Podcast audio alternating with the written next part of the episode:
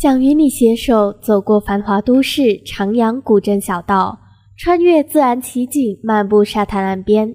相信那时我们青春的脸颊上一定洋溢着灿烂的笑容。想陪你走东街，穿西巷，尝尽异域小吃，返红窗，探古迹，带你领略天下风情。心随行起航，情随景舒张。世界再大，也大不过一颗心；走得再远，也远不过一场梦。今晚，让我们携手相约，共进梦的殿堂。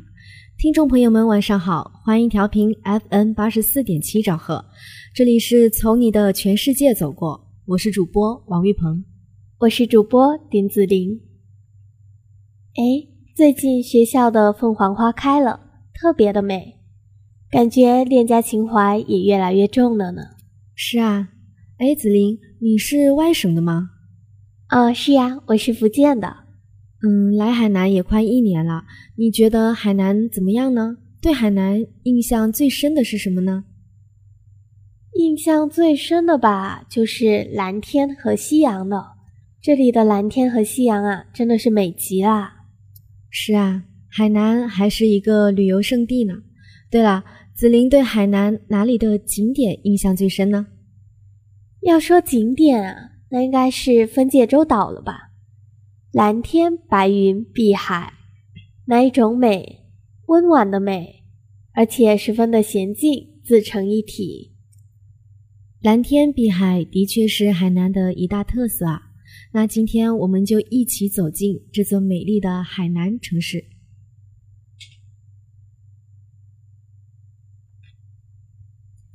在祖国浩渺的南海上，镶嵌着一座风光旖旎的热带岛屿。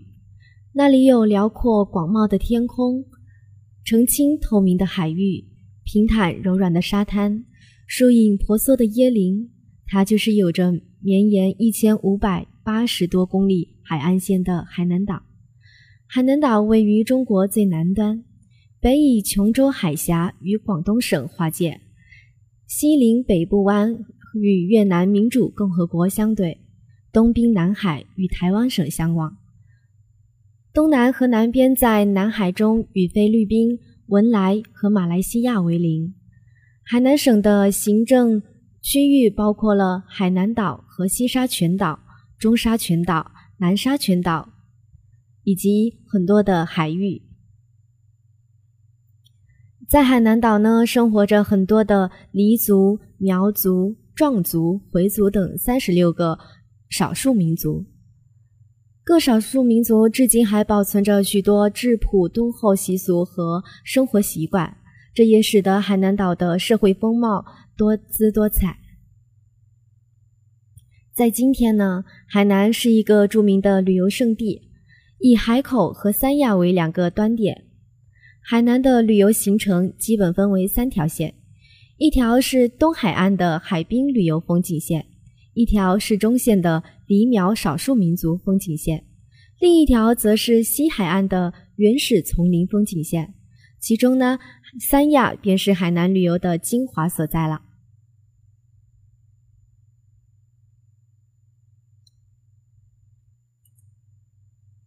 三亚呢是位于海南岛的南端，它是全国有名的热带滨海旅游城市，也是全中国空气质量最好的城市，是全国最长寿的地区，平均寿命啊有八十多岁呢。三亚市别称鹿城，又被称为东方夏威夷，位居中国四大一线旅游城市三威下行之首。拥有全岛最美丽的海滨风光。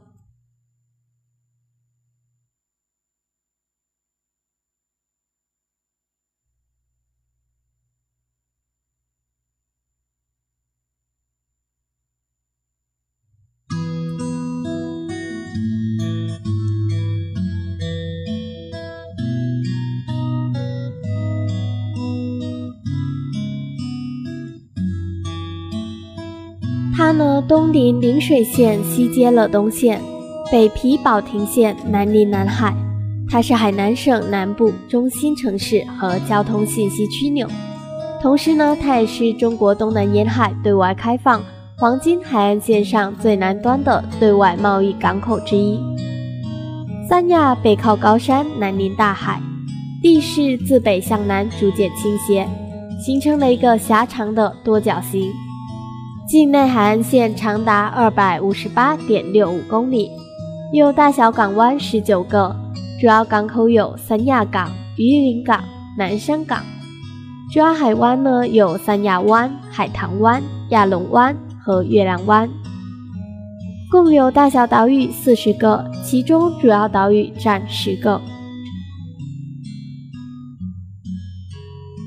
三亚市坐落在一种以山海河为特点的自然环境之中，城市的建设注意城市与自然景观环境、生态环境的协调关系，山海河城巧妙组合，浑然一体。这些构成了三亚市独特的环境特色。在一六年六月十四日，中科院对外发布的《中国宜居城市研究报告》中显示，三亚市宜居指度在全国四十个城市中位居第三。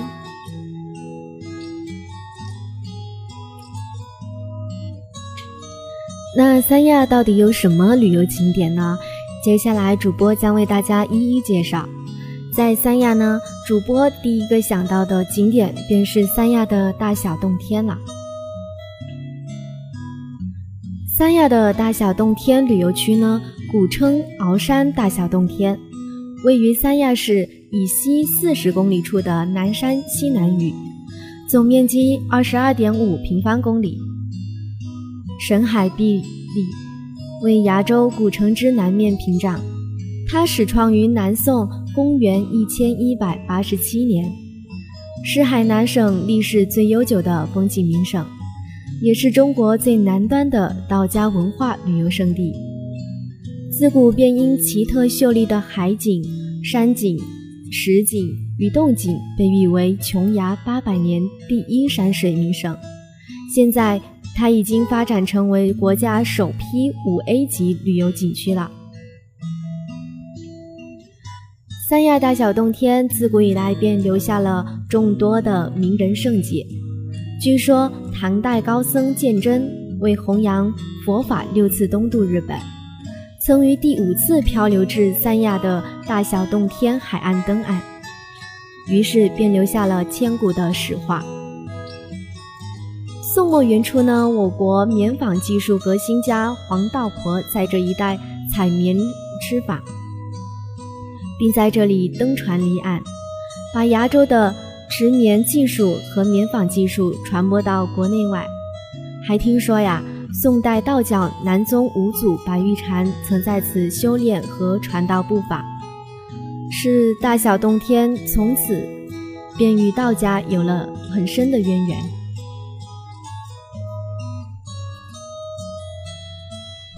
这三亚呀，除了有许多的名人胜迹之外，还有许多超凡脱俗的风光。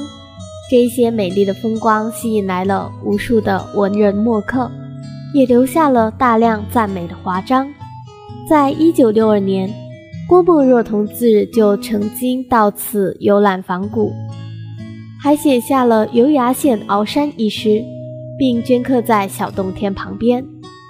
在一九九三年四月十七日，时任中国共产党中央总书记、国家主席军委主席江泽民同志莅临视察，并且题词：“碧海连天远，琼崖尽是春。”三亚的大小冬天，依托得天独厚的生态资源、天工造化的山海形胜，以及深厚的历史文化底蕴，形成了六个游览区域。彰显了古代道济仙宗的洞天福地，发掘长寿文化的福寿南山区域，以及宣传中华龙文化的南海龙王区域，揭示古崖州文化渊源的摩崖题俑区域，以滨海自然风貌为主题的山海奇观区域，展现1.4亿年前生命世界的三亚自然博物馆。这里面啊，一共有五十多个游览景点。三亚的大小冬天年接待游客逾百万人次。这是一个以古崖州文化为脉络，汇聚了中华传统的道家文化与龙文化，融滨海风光、科普教育、民族风情、滨海休闲于一体的国际化旅游风景区。这三亚第二个必游景点便是三亚的天涯海角了。据记载啊。天涯的题刻呢，是清代雍正年间崖州知府程哲所书。南天一柱据说是清代宣统年间崖州知州范元梯所书。现在景区内还建有海水浴场、钓鱼台以及海上游艇等设施。一座由现代建筑和仿古典传统园林式建筑风格相结合，拿来天涯购物寨、天涯漫游区。天涯画廊、天涯民族风情区、天涯历史名人雕像等屹立在海角景区，简直是令人目不暇接、流连忘返。不仅如此啊，这附近还有点火台、望海阁、怀苏亭和曲径通幽组成的登山多次游览胜地。那为什么古人把这里定为天涯海角呢？长期以来啊，这一直是一个难解的历史之谜。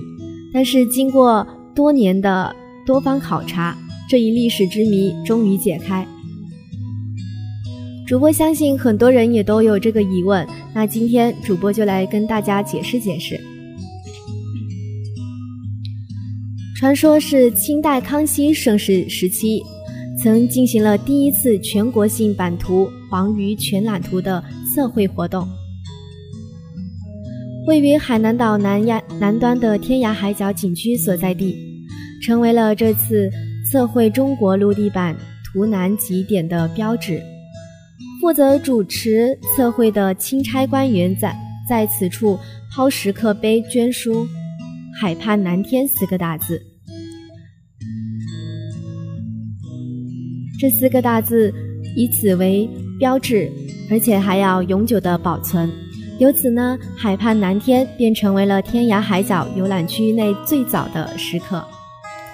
在清代雍正年间，崖州也就是今天的三亚，知府程哲在此刻雕刻了“天涯”二字。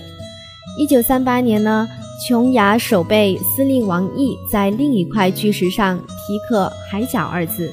从此以后，这里就成为了一处天下闻名的风景点。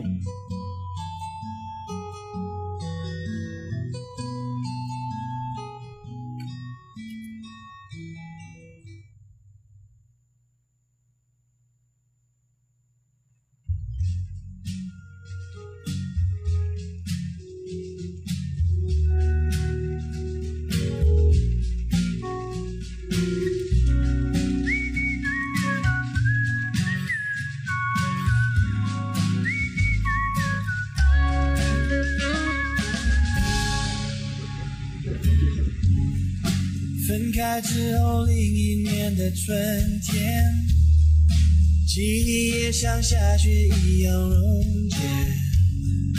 那些有你在身边的影片，哭的一声飞得老远老远。爱在夏天过完之后锁在秋天，爱过冬天之后的我好了一些。雨后的天上，彩虹出现，撑出一片蓝天。我在淋过一场大雨之后的晴朗，那是春雨里洗过的太阳。每个冬季带的失落，伤得多深，然后忽然看懂云的形状。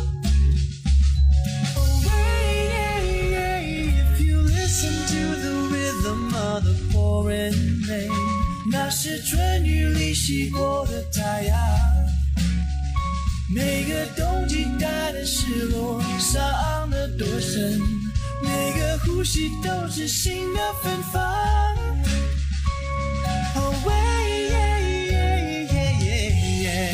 分开是另一年的春天记忆也像下雪一样溶解那些有你在身边的阴天，呼的一声飞得老远老远了。爱在夏天过完之后锁在秋天，但爱过冬天之后的我好了一些。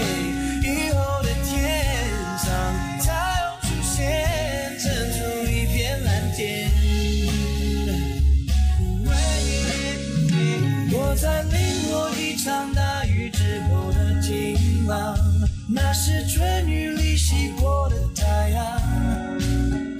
每个冬季带的失落，伤得多深，然后忽然看懂云的形状。Oh, if you listen to the rhythm of the pouring rain，那是春雨里洗过的太阳。期待的失落，伤得多深，每个呼吸都是新的芬芳。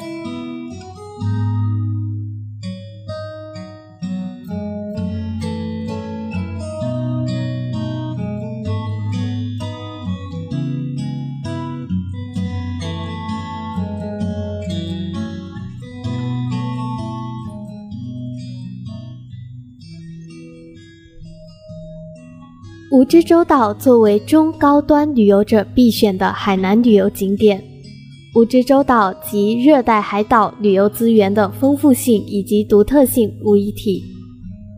岛内绮丽的自然风光、极具特色的各类度假别墅、木屋以及酒吧、网球场、海鲜餐厅等等配套设施，和已经开展的包括潜水、半潜风光、海钓、划船。帆船、帆板、摩托艇、香蕉船、独木舟、拖曳伞、蹦跳船、沙滩摩托车、水上降落伞、沙滩排球、沙滩足球等等三十余项海上以及沙滩的娱乐项目，他们都给前来观光和度假的旅游者带来原始的、静谧的、浪漫的以及动感时尚的休闲体验。在岛的东南西三面。满山叠翠，八十五棵七千二百多种原生植物郁郁葱葱。不但有高大挺拔的乔木，也有繁茂的灌木。其中啊，还有从恐龙时代流传下来的沙罗这样的奇木花木，还生长着迄今为止地球上存留下来最古老的植物，号称“地球植物老寿星”的龙血树、寄生、角鲨等热带植物景观随处可见。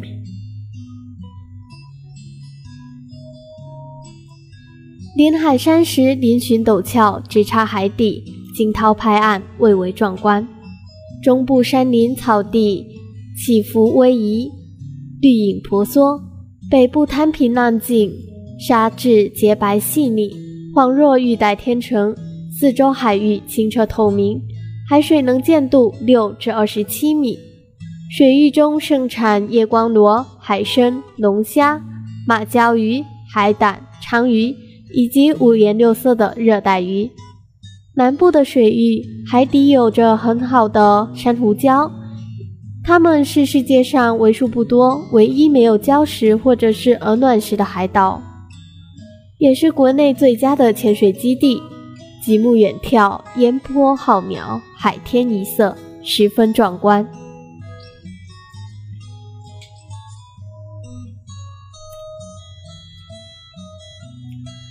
三亚也有一个文化旅游景点。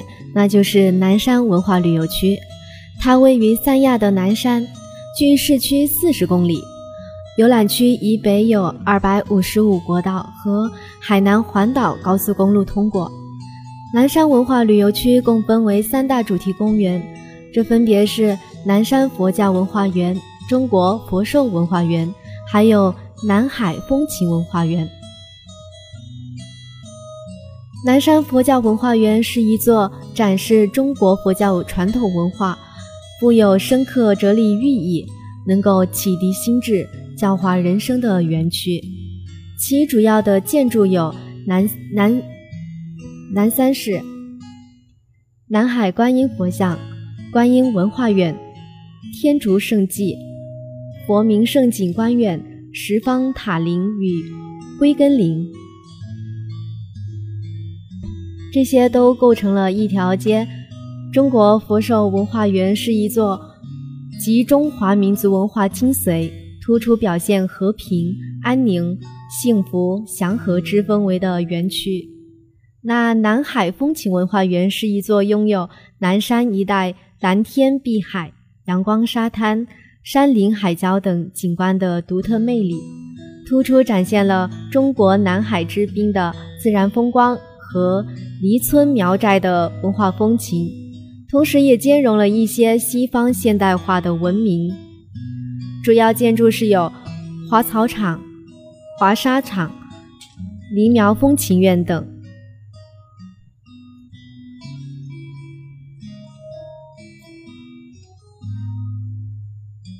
接下来，我们来讲讲三亚亚龙湾。三亚的亚龙湾位于中国最南端的热海滨热带滨海旅游城市三亚市东南二十八里处。它是一个半月形海湾，全长约七点五公里，是海南名景之一。亚龙湾沙滩延绵七公里，并且平缓宽阔，浅海区宽达五十至六十米，沙粒洁白细软，海水澄澈晶莹，而且蔚蓝。能见度为七至九米，海底世界资源丰富，有珊瑚礁、各种热带鱼、名贵贝类等等。年平均气温为二十五至摄氏度，海水气温为二十二至二十五点一摄氏度。终年可游泳，被誉为天下第一湾。嗯，还有就是亚诺达热带雨林风景区。哎呀，它的名字实在是有点有趣呢。该热带风景区呢，整体规划面积是四十五平方公里，周边是一百二十三平方公里的生态恢复保护区，计划投资三十九亿人民币，建设期为六年，组织实施药师峡谷、生肖广场、热带果香以及酒店、度假村等等项目。目前开放的亚诺达雨林已经投资两亿元人民币，建成雨林谷和梦幻谷两个景观区域，以美国电瓶车、生态栈道、飞瀑索道、高品质旅游巴士环绕成十八公里长的园区通道。亚诺达热带雨林风景区位于三亚市郊三十五公里处，是中国唯一地处北纬十八度的热带雨林，也是海南岛五大热带雨林的精品浓缩，堪称中国钻石级雨林风景区。不过啊，大家有可能对这个名字就有一些疑问了：为什么要叫亚诺达呢？它是什么意思呢？其实，亚诺达它是一个形声词，在海南本土方言中表示一、二、三。景区也赋予了它新的内涵，亚表示创新，诺表示承诺，达则表示了践行。同时，亚诺达又被译为欢迎、你好，表示友好与祝福。热带雨林谷。热带雨林谷遮天蔽日，泉流叠瀑倾泻而下，年平均气温为二十四摄氏度。踱步雨林中，你能够感受到阵阵的凉意。在这里，你能够卸下最繁杂的纷扰，穿越雨林栈道，呼吸最清新的空气，畅享休闲的快乐时光。在这里，百年古藤，千年古蕨，巨大的仙草灵芝，冷血杀手。以及热带雨林的六大奇观等等，这些啊都一定会让你惊叹不已的。鹿回头山顶公园，它位于三亚市南部三公里处的海边小山上，伸向南海，状似坡路。这里呢，三面临海，四季山青，以美丽的神话传说闻名于世。主峰海拔。二百七十五点一米，鹿回头山顶已经建设成为了一座美丽的山顶公园，并且依据了一个美丽的传说，在山上雕塑了一座高十二米、长九米、宽四点九米的巨型雕像。三亚市也因此被人们称为“鹿城”。这里山夹角以海浪相辉映，站在山上，你可以俯瞰浩瀚的大海。你可以远眺起伏的山峦，三亚市的全景你能够尽收眼底，景色颇为壮观。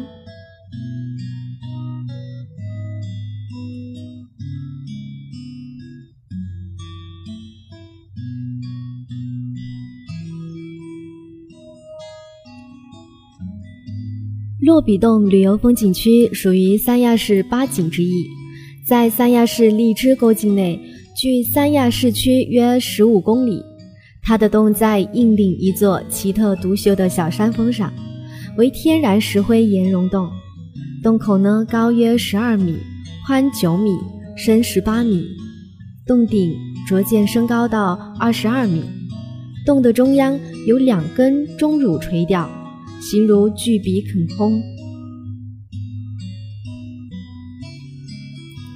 传说古时笔尖水滴不断，人若能手接此水，便能够文思敏捷、挥笔成章，或者是发财致富、延年寿益。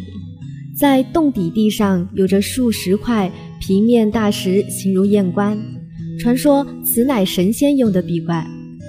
落笔崩、落笔洞也是因此而得名。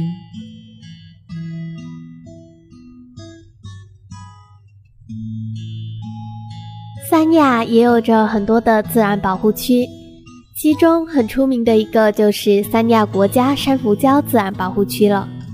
中国海南岛三亚附近海域生长着大片美丽的珊瑚礁，吸引着大片的中外游人。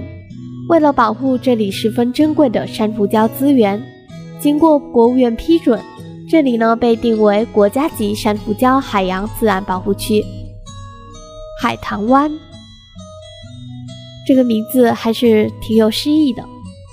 其实呢，它只是一个半湾，它地处三亚市海棠区以陵水黎族自治区的交界处。由于行政区划的原因，原本一个完整的海湾被一分为二，属于三亚境内的一半取景为海棠湾，属于陵水境内的另外一半被取名为土福湾。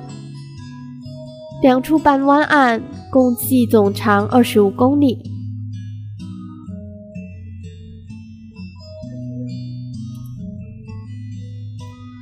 那除了游玩的景点之外呢，三亚还有一些文化馆，像是三亚市群众艺术馆，它的前身是崖县文化馆，成立于一九五一年，配备工作当时是只有五名，它的中心工作主要是进行时事政治宣传、科学普及和文化活动，并监管文物、民间文艺、戏曲和农村文化体育。在一九五四年呢，随同县政府机关迁进了三亚。一九五五年，文化站更名为文化馆。一九五八年改名为文化图书馆。一九六四年分设图书馆，复名为文化馆。一九六九年到一九七二年初取消了文化馆，成立毛泽东思想宣传站。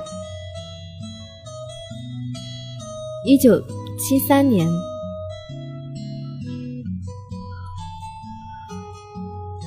一九七三年创办了《海角文艺文学期刊》，一九八四年撤县设市，更名为三亚市文化馆。一九八八年更名为市群众艺术馆，馆内设立了仪式四部及办公室、文化戏剧部、美术摄影部、音乐舞蹈部、群众文化部。一九九三年呢，文化局建了。一幢八层高文化大楼分给了艺术馆六百七十平方米。二零零二年，事业单位进行了机构改革，艺术馆由十六个编制缩减成为了八个。艺术馆内设有办公室、音乐舞蹈部、文化文学戏剧部、美术摄影部、少儿部。二零零七年至今，王昌华任馆长，而馆内。建有的已纳入三亚市“十二五”规划重点建设项目，拟于“十二五”期间动工建设功能齐全的国家一级文化馆。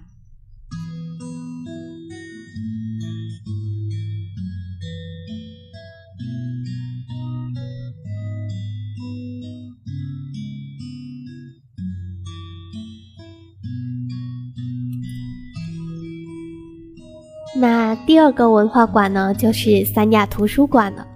它的前身为崖县图书馆，建于1964年，1964至1979年为三亚图书馆雏形的发展时期。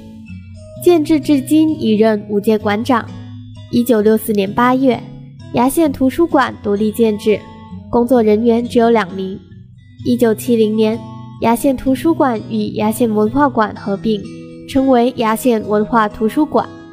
在一九七五年九月，崖县图书馆与崖县文化馆分开。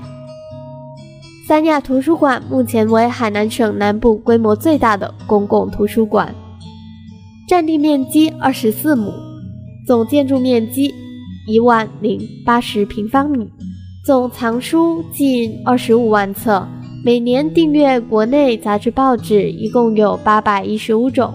报纸八十七种，港澳台杂志二十八种，电子期刊五千八百种，成为了三亚市的总书库。接下来我们要说的是三亚市的博物馆。在一九八九年六月三十日，经三亚市机构编制委员会批准，设立三亚市博物馆为正科级事业单位，编制七人。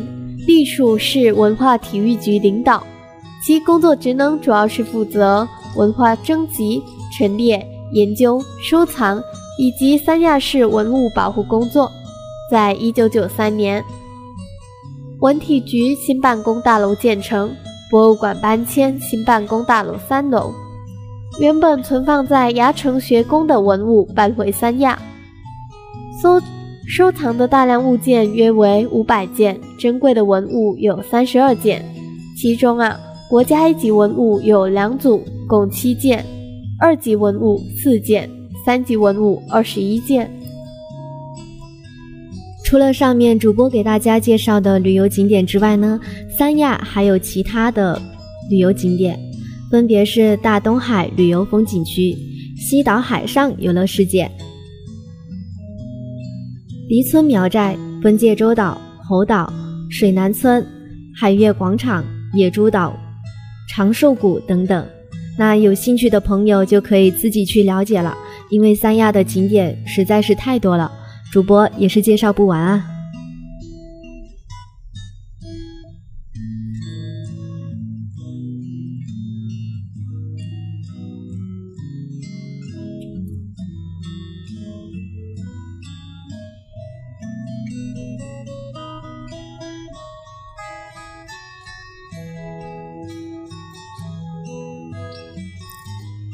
刚才为大家介绍了三亚的旅游景点。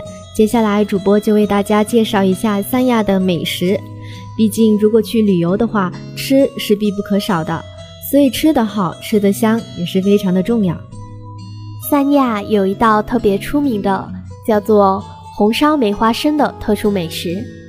这红烧梅花生的主料为水发梅花生，它主要的配料有油菜和百灵菇。把泡发之后的梅花生从中间切成两半。用开水烫透，然后用水控制，经大厨烹饪，再配上新鲜的百灵菇，其味道鲜嫩。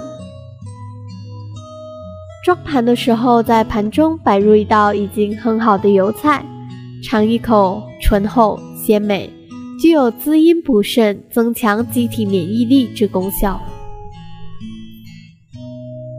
红糖年糕。在以前的时候，这是三亚人过年才会吃的食品，属于奢侈物品了。现如今，在三亚的各个农贸市场均有销售摊点。糯米面加红糖蒸出的，软软的、黏黏的，而且啊还具有红糖那种特别的香味，很受女孩子的喜爱呢。来自大陆的你一定要尝上一块，因为在内地很难吃到这样的红糖年糕。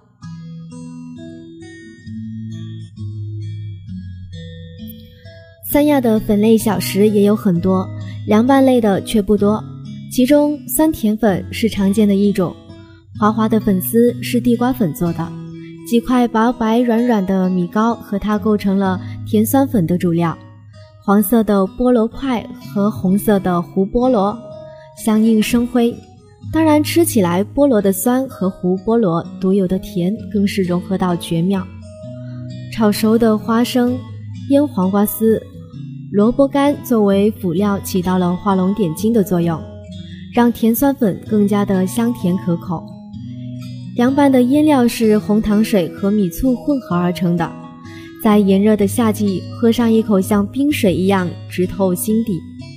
还有就是三亚的苗家三色饭，三色饭是苗族最具有特色的食品，是用山兰糯米、桑叶、红兰藤叶。黄姜、椰浆、小山棕叶包制而成。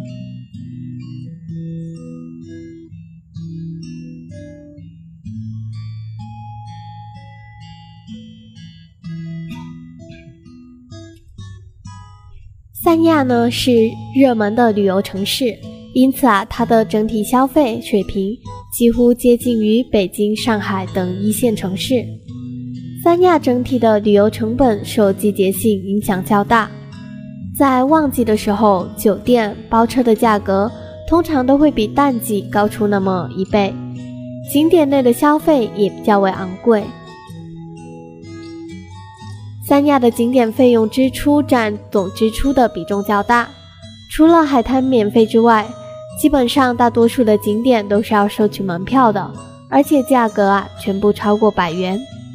天涯海角景区的门票就为一百零一元，如果是在蜈支岛和西岛的全套包票就要近千元了。在三亚的餐饮消费呢，其实并不高，一碗鲍螺粉八元左右，小店吃一顿正餐人均三十元，在第一市场吃一次海鲜大餐人均也不会超过一百五十元。不过呢，在景区内的餐饮就相对要贵很多，所以啊，如果白天能够自备一些水和着零食，在景区内你能够省下不少的钱呢。接下来，主播给大家讲讲每一个人都很关心的住宿问题。三亚酒店的价格受到季节性的影响很大，同样的酒店在淡旺季的价格会差出近一倍。三亚市区内不沿海的酒店就会相对便宜，一般在一百至两百元一晚，而沿海的酒店中，属三亚湾的最便宜。一个晚上大约三百元，不过它距离市中心比较远。奢侈的酒店呢，除了市中心的凤凰岛之外，几乎都要和亚龙湾、海棠湾，一个晚上就在六百至上千元不等。三亚的交通主要依靠公交车以及旅游专线，大多数的游客都会选择包车、打车往返各个景点之间。从市区到大东海打车约十二元，到亚龙湾或者是天涯海角至少就要七十五元。包车的价格淡季一天在两百至三百元，旺季则在三百至四百元之间。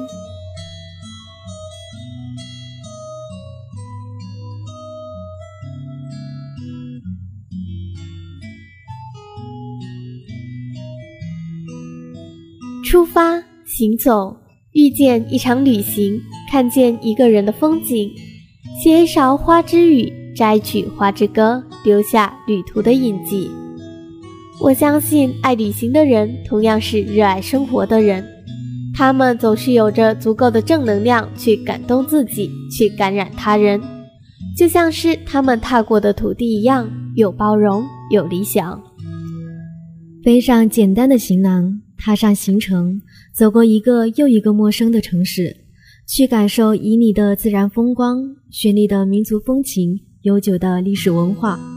抛开城市的纷扰，远离城市的喧嚣，寻找一份宁静，奢侈的享受旅不问人、行随己意的潇洒。人生是一场独自的修行，谋生亦谋爱，在人生的旅途中。我们每一个人都在忙着遇见各种各样的人，都以为这是在丰富生命。不过，最有价值的遇见，是在某一瞬间重遇了自己，在那一刻，你才会懂得，走遍世界也不过只是为了找回一条走回自己内心的道路。今天晚上的旅程到这里就要结束了，从你的全世界走过。在相遇的旅途中，用温暖微弱的光照亮内心，在未知的路上遇见更好的自己。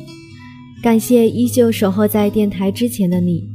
如果正在收听栏目的你有一个爱的地方，想邀我们一路同行，或者是想诉听我们诉说这个城市的故事，请在琼台之声微博、微信下方留言。在下周三的同一时间相约，从你的全世界走过，我们依然在这里等你。